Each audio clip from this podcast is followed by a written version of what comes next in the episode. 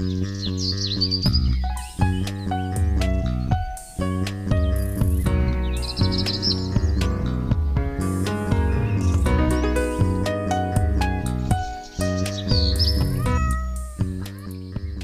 迎收听《来一口垃圾》，我是 Amy，我是心怡。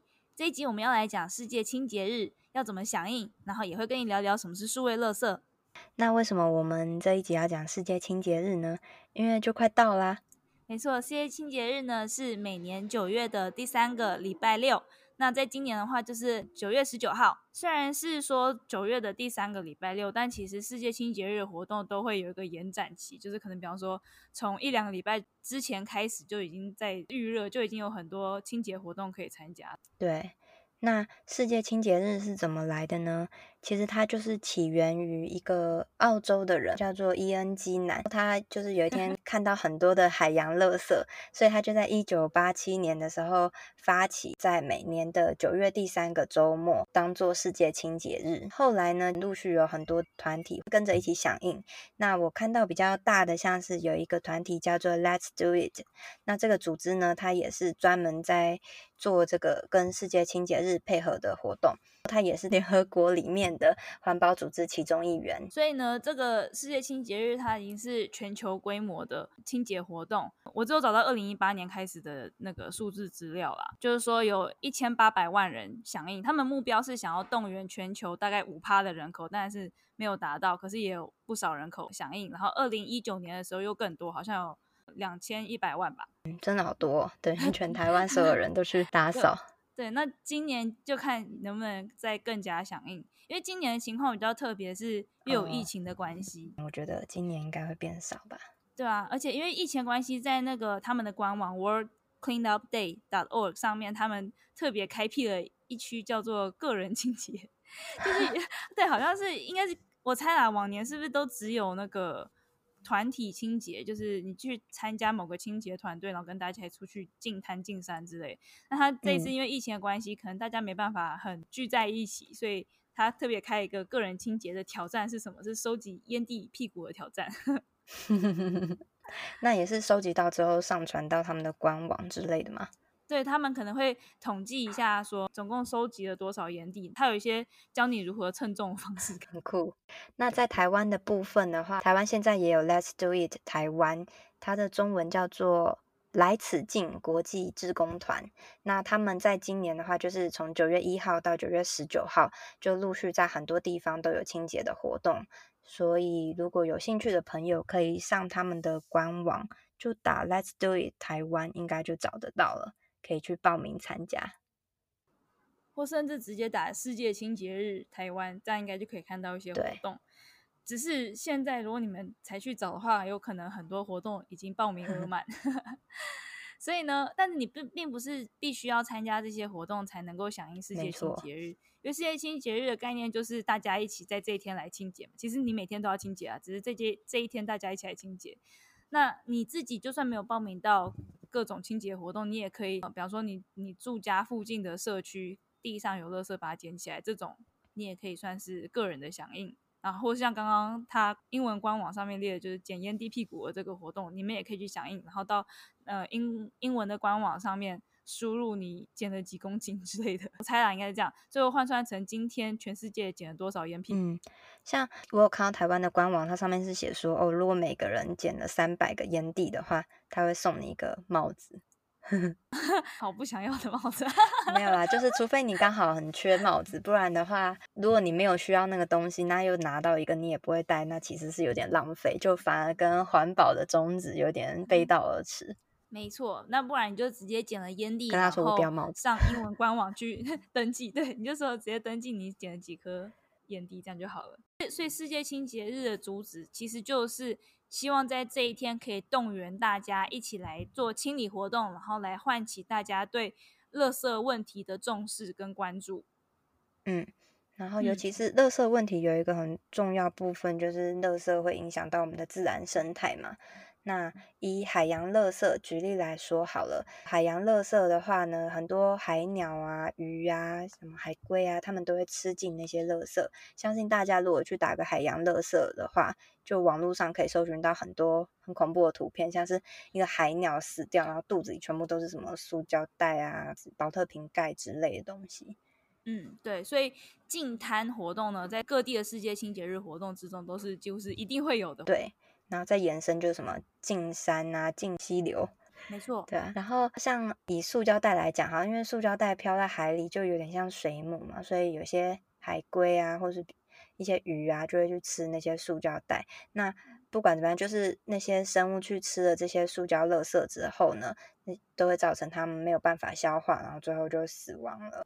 我觉得大家可能会心想说，嗯、可我从来也就没有从往海里丢垃圾过啊。但其实大部分的垃圾应该也都不是大家直接往海里丢的。对，这个问题，我之前也想过很久，就是为什么海里那么多垃圾，我们不是都丢在垃圾桶里吗？到底那些垃圾怎么来？所以其实应该就是你以为你丢在垃圾桶里了，但是这些垃圾其实并没有被妥善的处理，然后在处理的过程中，它可能有一些就流出来。比方说，如果它是一个很烂的掩埋场，掩埋的话。那，嗯，我我觉我我记得台湾在很久以前还在乐色山时代的时候，应该就蛮多这种情况，就乐色会流进海里这样吧。然后可能有时候是我们呃包包里有乐色，口袋有乐色或什么的，就不小心掏东西啊掉出来，反正风吹，我们就想说啊算了，反正就风吹了。但其实可能最后飘飘飘就飘到河里啊海里，好像很多乐色都是从河慢慢流流到海的。对啊，因为就是海洋就是。最后的终点站嘛，任何对 对啊，所以会在海洋中聚集。嗯，其实我已经有点忘记那个数据，但好像说全世界有八成的海洋垃圾是从一些亚洲国家来的，因为快速的经济发展，所以制造了很多塑胶制品啊、垃圾什么的，但是它还没有很有效的处理垃圾的方式，所以很多时候可能就。路边丢啊，或是就丢堆积在什么河岸附近什么的，就跟着海水呃河水一起冲刷到海里这样子。嗯，而且好像还有一些外面一些户外的垃圾桶啊，就已经满了，但是大家还是硬塞那些垃圾进去，那可能就会有一些海鸟或是风吹什么，就把那垃圾又吹到自然的环境当中。所以就是垃圾没有办法百分之百的被好好处理，就中间还是有一些善意出去。对，那刚刚有讲到那些海洋垃圾，除了造成生物死亡以外，它也会破坏食物链，会影响到鱼类、藻类、浮游生物它们的生态平衡。所以呢，那些藻类可能就没有办法帮我们去吸收足够的二氧化碳，那就会造成全球暖化。所以海洋垃圾也会间接影响气候变迁。那。嗯再来一个部分，就是说海鸟、鱼类，它们吃的那些塑胶、垃圾什么的。现在他们有统计，大概全球吧，有三分之一的鱼体内都是有塑胶的。那常吃海鲜的人，其实我们最后也都是摄入那些塑胶到我们身体里，所以最后也是回归到人类自己制造垃圾就自己吸收这样子。讲到海洋垃圾或者是近滩的话，其实最常出现的垃圾是烟屁股。那烟屁股。为什么会这么常出现？我觉得是因为大家可能以为它是纸做的，或它它是棉花之类的，就大家可能以为它会自然分解，但其实不是。烟屁股它是用塑胶做的，然后它里面也有很多其他的呃化学成分，所以它其实是很是危险的垃圾，对环境来说，嗯，嗯，所以。一方面可能大家以为它是可以自然被分解，所以它大家随手乱丢，反正想说纸会被分解，但它不是纸，它是塑胶。嗯，难怪大家都重视要捡烟屁股。没错，原来是这样。而且里面有太多化学成分跟毒性，所以它对环境的污染是严重的。对啊，所以大家通常真的会。会想说，反正就纸，然后所以很多人抽完烟之后就丢地上，而且就是丢到地上之后，你就用脚踩了，把那个火碾熄了，所以你当然就更不想要再把它捡起来丢到垃圾桶，那就会造成很多烟屁股都散落在地上，然后最后流到水里。因为呃这边还有一个数字是显说，一个烟屁股它其实可以污染一千升的水，一个哦，哇。一个烟屁股，所以就为什么其实呃那个他的世界清洁日的个人活动，它是主打说捡烟屁股为主，就是如果你没有想要做其他事情，那就以目标设定为捡烟屁股吧。因为一方面来说，大家很没有烟屁股，其实是对环境有害的意思，他们可能以为那是一个容易被消化的，但其实不是。然后它里面有各种毒素，对环境污染是大的。然后流到水里面、海洋里面的话，对污染水的效率是很高的。那今今天又得到一个新知识，就是以后在路上看到烟屁股会特别刺眼，觉得诶这个东西非常不好。那如果真的大家有心的话，看到就把它捡起来丢。可是真的很脏，就是。对，所以我知道有些真的很很有心的环保人士，他们出门会随身携带一个小袋子跟小夹子。然后呢，oh. 反正出门走到哪里，他就像吸尘器一样，把垃圾清到哪里。哇，真的真的是很有心。嗯，对，我也觉得。而且他带小夹子是专门夹烟屁股的吧？不然还有什么乐色用小夹子可以夹？没有啊，其他乐色你不想用手拿也可以夹。看到那个卫生纸或者是小塑胶袋之类，那你包包要很大，啊，那那就那个夹子就没有很小，因为你刚刚讲到小夹子，我会想到是那种拔眉毛那种小夹子。不是不是，就是捡乐色的那种，好，好像也没有到很小，哦、但你可能像烤肉夹子尺尺寸吗？对啊？这这真的是非常的有有爱，对环境有 爱。对，没错。那大家就加减做，看自己，其实就是不要丢垃圾，看到有人丢垃圾就修理他，制止他。我刚还有在想说，不然就是以后随身携带一些那种。可能餐厅的那个纸巾啊，就是你你也用不到，然后如果看到烟屁股就包起来丢，因为我应该不会想要带随身带个夹子出门。对啊，但其实纸巾也是一次性消耗。但是因为因为你已经你已经有了，就是你本来就有了，并不是你去制造啊，或者是其实是你使用过，但是比方说你擦过嘴。然后，对啊，那还不用丢，就口袋放着啊，看到的是把它捡起来，这样子，这样我觉得大家应该比较容易执行。可是我觉得这样越讲越觉得我们好像很恶心，这样擦过嘴的卫生纸也不丢，然后就随身带一堆垃圾纸呢，这准备捡垃圾嘛。太太太那个，要是我妈听到，我妈就说：“那太夸张了吧？环保到这种程度吗？”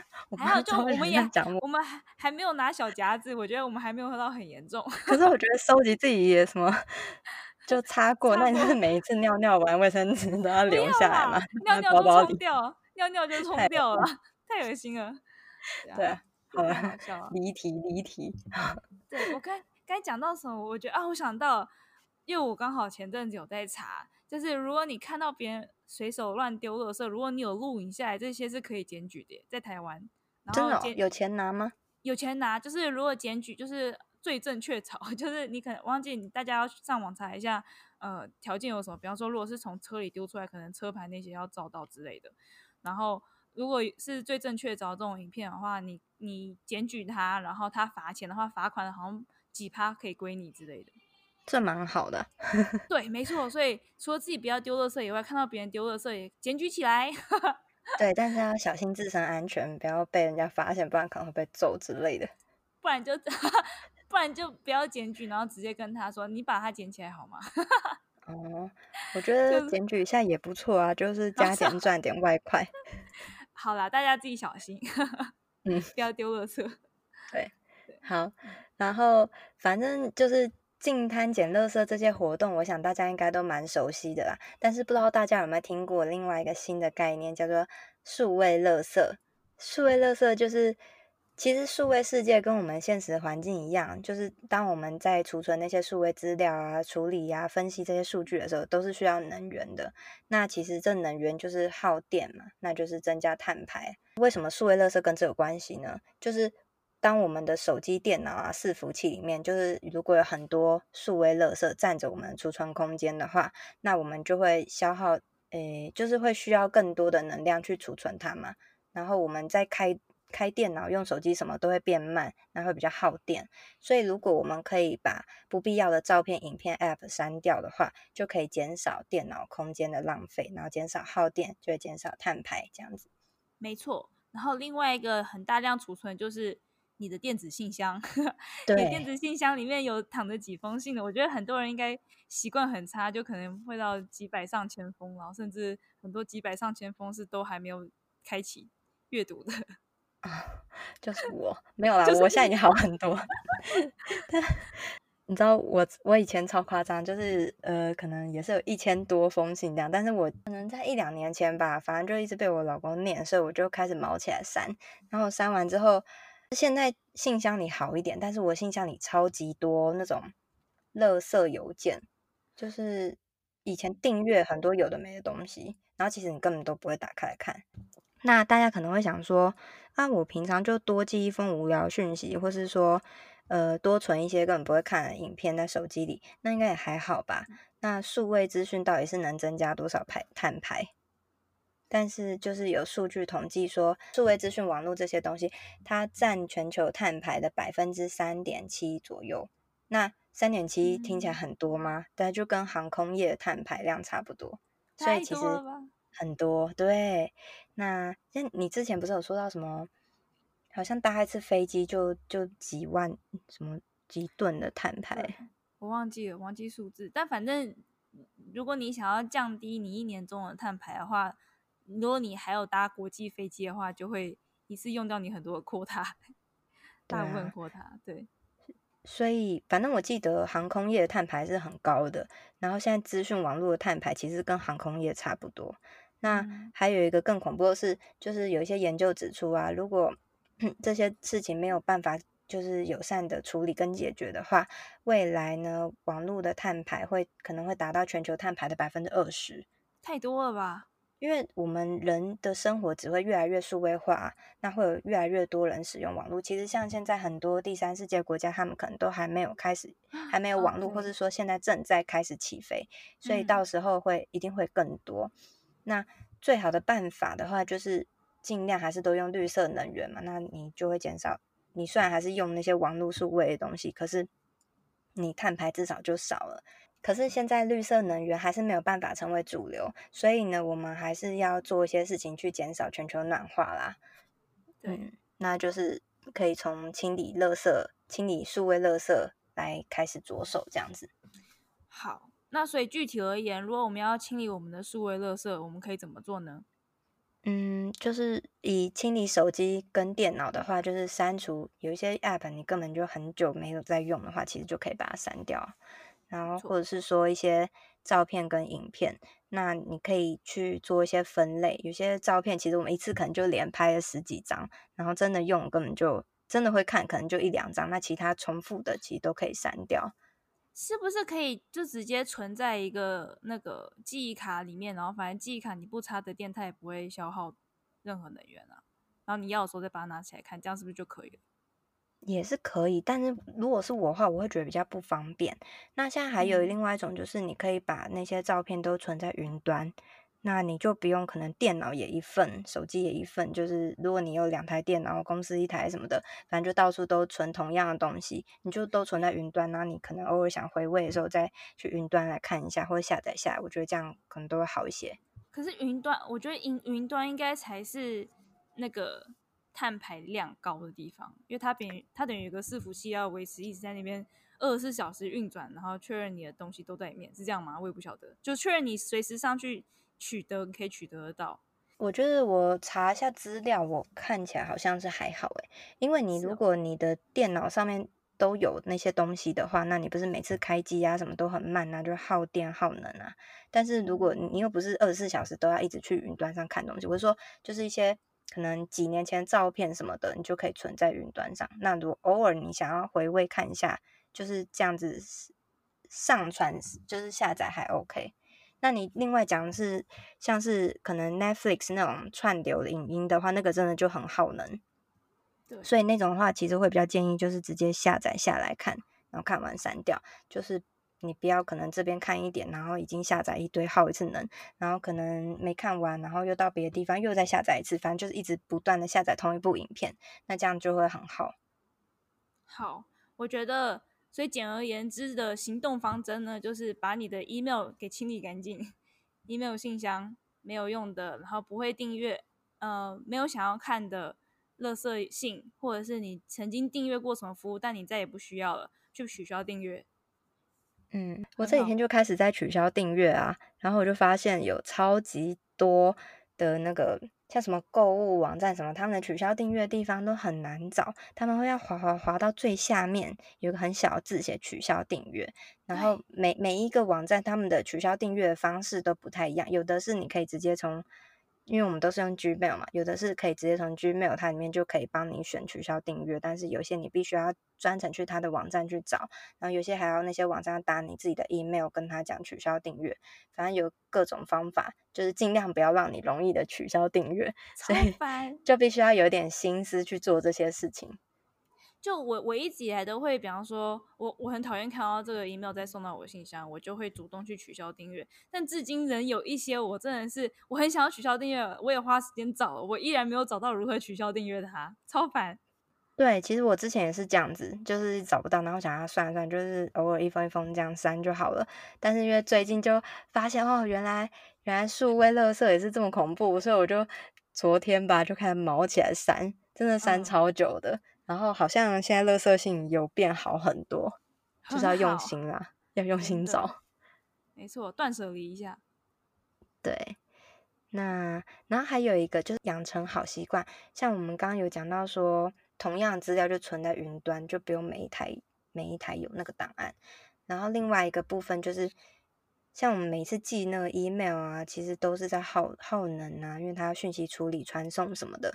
有的人就会回一些很没必要简讯，什么 OK，然后就回一封 email，或者说什么谢谢，就这样 回一封 email。就我觉得台湾人可能比较很容易会这样做吧，因为就觉得你没，尤其是你在跟长官或是比较学长学姐比较长辈的老师什么的，你如果没有回他最后一句话，好像感觉自己很没礼貌这样子。OK，好，对我真蛮受不了，因为我我自己。偏好是，如果 email 的话，最好是留给你有重要的文件夹在里面，然后之后，嗯、呃，我可以再 确认。其实这也是另外一个你文章文件会存在云端的方式。但是如果是很多呃沟通上来回，只是要确认大家都有收到讯息的这种，我就会觉得，那你就在 Messenger 或你在 Line 上讲话啊，这样应该会好一些吧，而且及时一些。这我其实不知道哎、欸，因为毕竟都是传送，这我不知道跟 email 会不会。会不会比 email 少耗能？对，这个我我我不知道跟碳排如何相比，但至少跟 email 信箱里面的清洁度比起来会好看很多。就不然一直被新的文件洗版，也没有洗版，就它一直被拉拉上来。然后你想要找重要的内容，你要在五十封或是一百封里面信里面寻找，我都觉得超讨厌的。嗯，对啊，好啊，个人习惯。然后养成好习惯，还有就是你可能新注册一一个账号好了，然后你就要小心看它的条款，不要没事就乱打勾订阅，然后之后又要再重新取消订阅。对，因为很多他都会直接预设帮你打勾，说我想要收到未来的新消息，或是干嘛的。因为这、嗯、或者是在那个打勾处，除了我同意这个条款以外，另外有一个我我想要未来收到新消息。类似这样，然后你想都不想，你可能就两个都勾，你可以只勾我同意这个条款，这样就好了。对啊，像我以前就是无脑，可能就都勾。我我很讨厌看文字，但其实这样是很不好的习惯。应该很多人都是这样。嗯、对啊，其实其实这些方法就是也是帮自己省时间啊，避免自己之后又会被一堆垃圾讯息轰炸，然后又要去整理，又要去删。没错。然后呢，其实这些东西也不只是环保而已，你多去整理自己，因为我们现在几乎每天都用到手机、电脑、信箱吧，所以你整理这些东西，其实也是让你可以更容易找到你要的资讯嘛，那你就可以提升工作效率啊。然后呢，你的手机、电脑这些东西的效能也会意外的变好。另外一个部分就是你的心情也会变好，因为你的生活环境变简单干净了。以上就是。跟清洁有关的减少数位碳排的做法，那如果大家有兴趣的话，或许我们之后可能还可以再讲一集，就是还有什么方法可以去减少数位资讯的碳排。那为什么我们今天要先讲世界清洁日呢？因为主要就是希望提前先告诉大家这个消息，啊，希望大家下礼拜真的世界清洁日到的时候，大家可以一起来参与这个活动，不一定要跟这些组织什么的，就是。就让你知道有这件事情，然后重视这个活动，然后可以个人响应。对，如果你真的对实体垃圾没兴趣的话，那不妨在家里清一清自己的电子垃圾，也是一个不错的选择哦。没错。那或者大家对于世界清洁日还有什么响应的想法的话呢，也可以来找我们。哎，我们现在有 IG 了，上一集好像还没有讲，就是我们现在有 Instagram，大家可以来找我们，账号是 L A I E C O L O G Y，大家可以来找我们，可以私讯我们，或者在任何贴文下留言。然后，对，我很期待与你们互动，真的。然后也很感谢，就是。目前为止有跟我们在 IG 上留言的朋友们，就、嗯、就看到你们的互动，我们觉得还蛮感动的，也是我们继续努力的动力。希望大家一起做环保。没错，好，那、嗯、但是我们 email 也还在啦，就是现在 email 就变成，如果想要来找我们合作吗？或者想要上节目的人，对，或者说有很多讯息内容，反正你寄 email 方便，你想要寄 email 也 OK，我们都接受。这样会不会很自打脸？好好笑。虽然说我们刚才好像有讲到数位活动会增加碳排，但是其实人只要活在这个世界上，就是一定会有碳排啊。你吃饭啊、吃菜、吃肉，或是各种活动都是会有碳排。但是我们并并不是说，那你就不要活着，你就不要吃啊。或或也不是说，那你就不要用手机，你就不要用 email，而是说，你就好，你还是可以用 email，但是呢，垃圾信件那些就可以删了。对，有一些真的是很非必要的东西，你可能举手之劳做一下，它就可以大大的减少了碳排。那我觉得这些就是很值得鼓励去做的事情，并不是说完全都不能传简讯、寄 email 什么的。对，我们没有在鼓吹原始人生活，对，对我们鼓吹是嗯、呃、现代现代的简约生活还是时尚生活？对，好。舒适简约的生活，这样好吗？对，嗯，可以吧？好，我们自己觉得舒适啊，不知道别人舒不 舒适。没错，对，但是让我们的子孙可以舒适是真的。对，嗯，那所以还是欢迎大家跟我们留言。我们的 email 是来 ecology l a i e c o l o g y at gmail dot com，欢迎来信哦。嗯，欢迎来信，欢迎留言。对。很期待，那就这样啦，拜拜拜拜。